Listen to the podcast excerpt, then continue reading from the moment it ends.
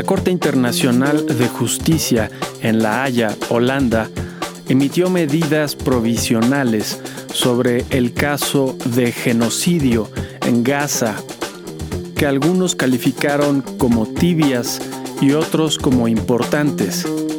En estas medidas no se solicitó un cese al fuego, no se solicitó acceso a periodistas y tampoco se solicitó un alto a las evacuaciones de civiles, pero al menos se demandó a Israel que no violase las provisiones de la Convención sobre el Genocidio.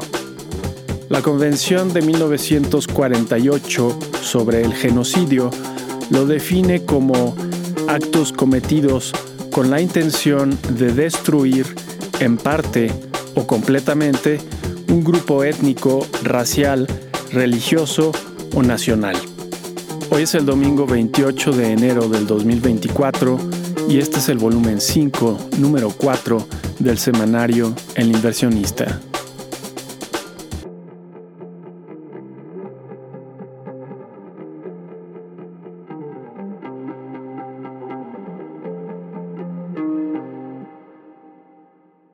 En política, los Estados Unidos atacaron a grupos militares en Irak después de que sus tropas fueran allí atacadas.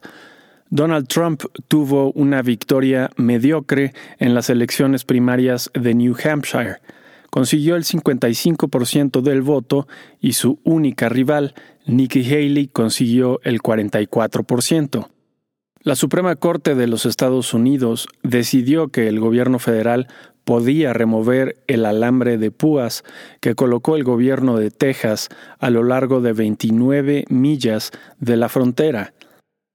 En la Ciudad de México, el expresidente Ernesto Cedillo hizo declaraciones instando a proteger la democracia del populismo. El Parlamento turco aprobó la membresía de Suecia en la OTAN, pero todavía falta Hungría, que parece no tener prisa alguna en Alemania, la Corte dio un paso importante, un hito que servirá de mucho en el futuro. El partido de ultraderecha Die Heimat, o sea, la patria, fue despojado de recursos públicos por encontrar que atacaba la democracia. Quitarle recursos económicos a los partidos antidemocráticos es una forma muy efectiva de defender las democracias que hoy en día son tan frágiles alrededor del mundo. En economía, el Banco Central Europeo mantuvo sin cambio la tasa de interés, aunque dejó abierta la posibilidad de un recorte tan pronto como en primavera.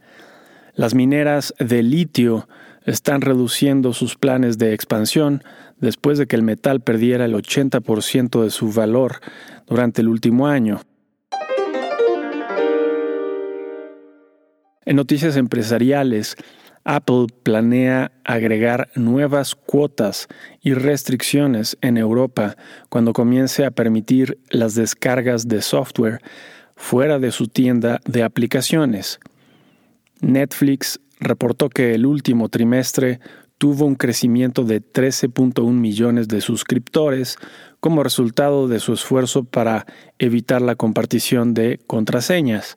Además de aumentar el número de suscriptores, el plan con anuncios que recientemente introdujo ha tenido gran aceptación, creciendo 70% en el trimestre. Los trabajadores de Audi México comenzaron una huelga pues no están de acuerdo con el incremento de 6.5% a las remuneraciones propuesto por la empresa. Ellos quieren un aumento de 15.5%. En ciencia, una buena noticia es que quizás pueda salvarse al rinoceronte blanco. Solo quedan dos especímenes en todo el mundo, pero científicos lograron la primera inseminación in vitro de esta especie. Esperemos que ello resulte exitoso. Japón se convirtió en el quinto país en alunizar. La pequeña sonda que atravesó por el espacio tiene algunos problemas de energía, sin embargo. Notas de la semana que termina. 22 al 26 de enero. En Estados Unidos, las órdenes de bienes duraderos para el mes de diciembre permanecieron sin cambio. Excluyendo vehículos, aumentaron 0.6%, es decir, las órdenes de vehículos disminuyeron. El preliminar del crecimiento de la economía durante el cuarto trimestre fue de 3.3% anualizado, menos de lo esperado, pero un dato excelente aún así. Las solicitudes de seguro de desempleo de la semana aumentaron, pero solo para colocarse entre los valores normales. Las ventas de nuevas casas para el mes de diciembre fueron 8% mayores a las del mes previo. El índice de precios favorito de la Reserva Federal para el mes de diciembre mostró una inflación anual de 2.6%, igual a la del mes anterior. Finalmente, el ingreso y gasto personal para el mes de diciembre aumentaron en 0.3% y 0.7% respecto al mes anterior. En reportes de utilidades tuvimos, entre otras empresas, a Logitech con una sorpresa positiva, Johnson Johnson con una sorpresa ligeramente positiva, Procter ⁇ Gamble con una sorpresa positiva, Netflix con una sorpresa negativa, IBM con una sorpresa positiva, Intel con una sorpresa positiva, Tesla con una sorpresa negativa y American Express con una sorpresa ligeramente negativa. Con respecto a la semana pasada, el índice Standard Poor's 500 de la bolsa estadounidense avanzó 2.53%. El petróleo West Texas Intermediate subió de 73.71 dólares el barril a 78.23 dólares el barril y el oro bajó de 2.031 dólares la onza a 2.018 dólares la onza. En México, la encuesta nacional de empresas constructoras para el mes de noviembre mostró que el personal ocupado se mantuvo sin cambio y que el valor de la producción aumentó en 1.9% respecto al mes anterior.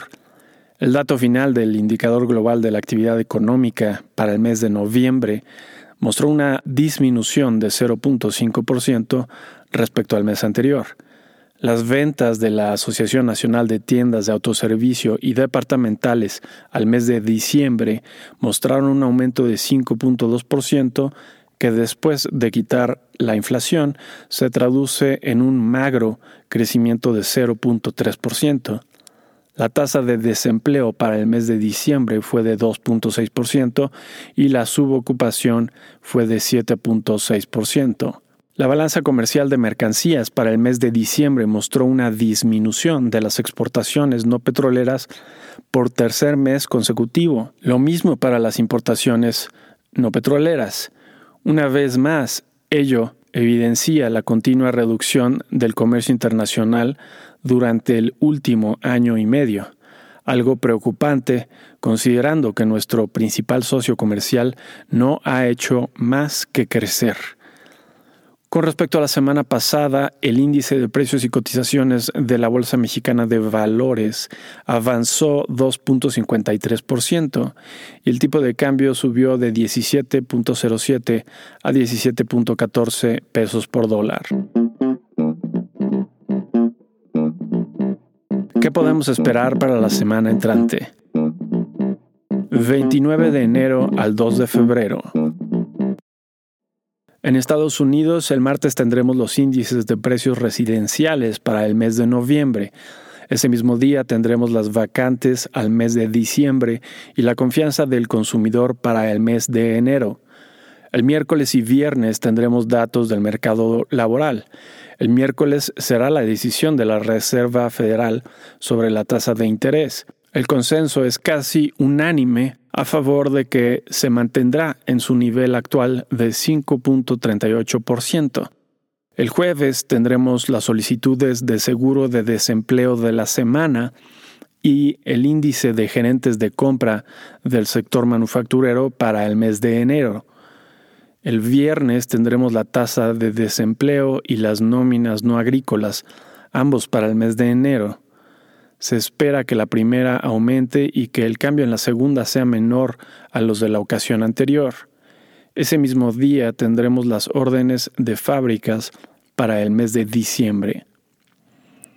En reportes de utilidades tendremos entre otras empresas conocidas a Microsoft, Google, Pfizer, Starbucks, Mastercard, Apple, Amazon, AMD, Meta Platforms y Qualcomm.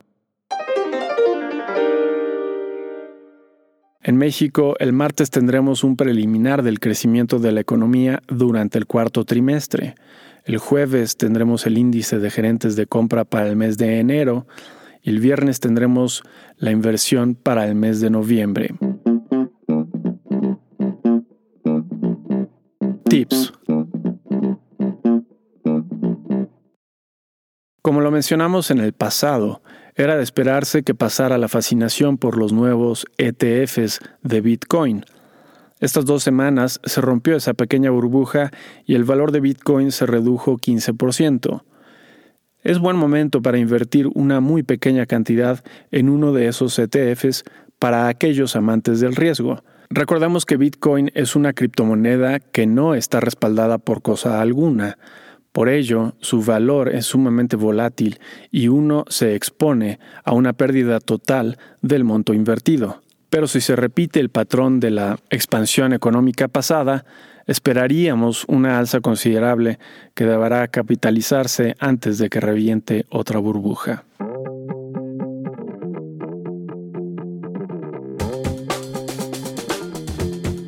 Y eso es todo para esta semana.